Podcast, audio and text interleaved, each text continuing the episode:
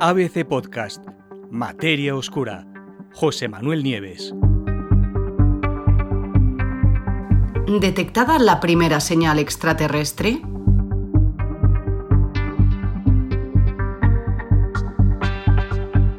Es pronto aún para decirlo, para lanzar las campanas al vuelo.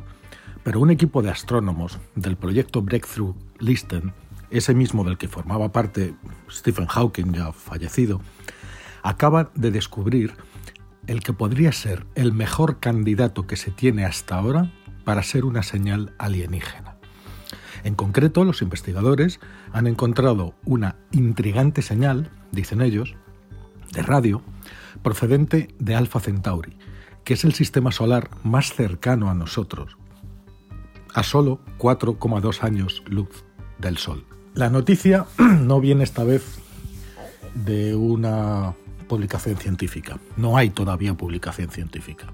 Son las declaraciones de un investigador al diario británico The Guardian. Según dice The Guardian, los científicos todavía están preparando el estudio sobre su hallazgo, por lo que los datos todavía no son públicos. Pero la señal consistía, o ha consistido, en un estrecho haz de ondas de radio en, los, en, la franja de los 980 MHz, que fue detectada en abril del año 19 por el telescopio Parkes en Australia. Es un telescopio, un gran radiotelescopio que forma parte del proyecto Breakthrough Listen y que está dedicado para buscar signos de tecnología alienígena o extraterrestre más allá de las fronteras de nuestro sistema solar. ¿Qué características tiene la señal?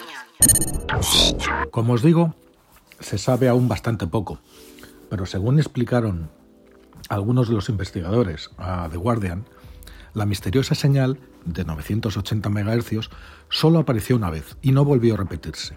Esa frecuencia, la de los 980 MHz, es muy importante porque generalmente ningún satélite o nave terrestre emite en esa longitud de onda, lo cual minimiza mucho las posibilidades de que se trate de una interferencia de una de nuestras propias naves. Y más intrigante todavía, la intensidad de la señal cambiaba ligeramente, cambió ligeramente, justo mientras se la estaba observando. Y la forma en que se produjo ese cambio sugiere que podría tratarse de una alteración causada por el movimiento de un planeta. Y mira tú por dónde. Como ya sabemos, nuestro vecino sistema estelar Alpha Centauri, que está formado por tres estrellas, alberga por lo menos dos planetas. Y además uno de ellos es Próxima B, un mundo rocoso, prácticamente del mismo tamaño que la Tierra, un 17% más grande, y sobre el que se está especulando si tiene o no la capacidad de tener agua en su superficie. Cuando fue descubierto, Próxima B se convirtió en uno de los planetas candidatos mejores que tenemos para albergar vida. Y lo tenemos al lado, más cerca es imposible, porque la estrella que forma parte de Alpha Centauri, que es Próxima Centauri, a la que orbita este planeta, es la más cercana a la Tierra y al Sol de todas las estrellas que podemos ver en el cielo. La duración de la señal fue de unas tres horas, aproximadamente tres horas, y como ya os acabo de contar, se concentró en un rango muy estrecho de longitudes de ondas y en un rango además que no utilizan nuestros satélites, insisto, ni nuestras naves espaciales. De hecho, se trata de la primera señal que consigue, que consigue pasar los estrictos controles del proyecto Breakthrough Listen y que están específicamente diseñados para eliminar posibles interferencias de señales terrestres. Por eso, los científicos han llamado a esta señal Breakthrough Listen Candidate 1 o BLC1. ¿Podría entonces ser auténtica?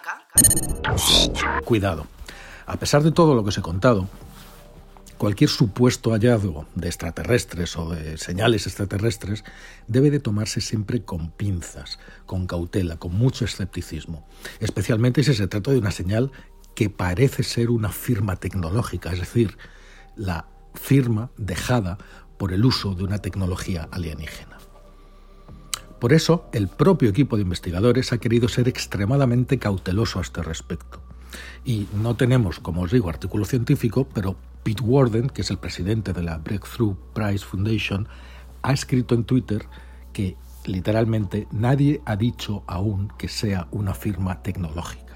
el equipo ha detectado varias señales inusuales y las está investigando cuidadosamente. Las más fuertes y persistentes son todas las que venían de Próxima Centauri.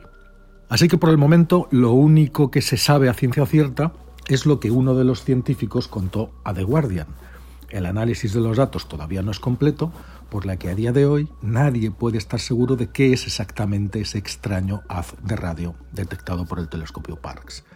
Lo único que está claro es eso, que es extraño y que es peculiar.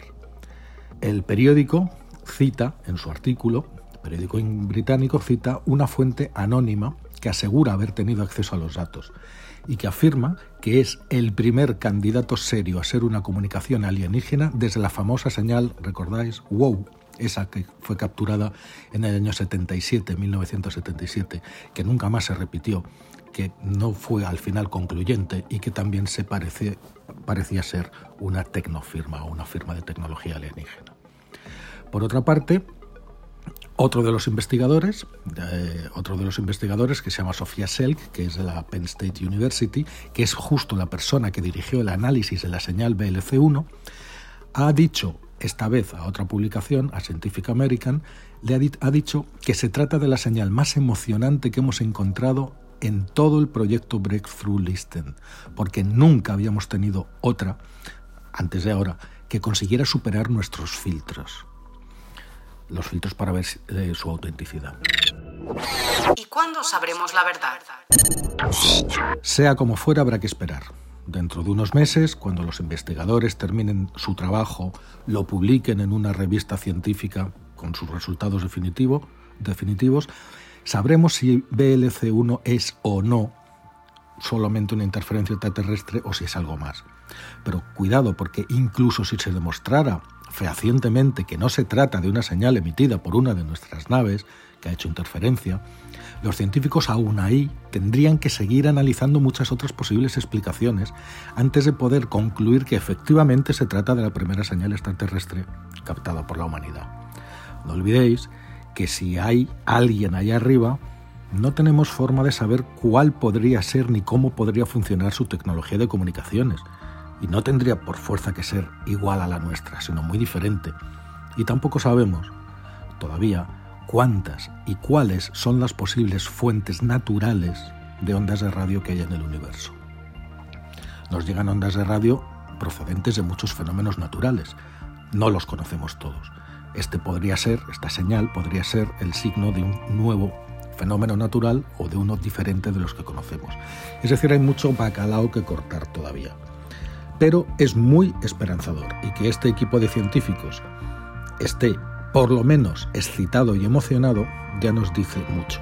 Tendremos que esperar unos meses y cuando sepamos sus resultados definitivos volveremos a hablar del tema.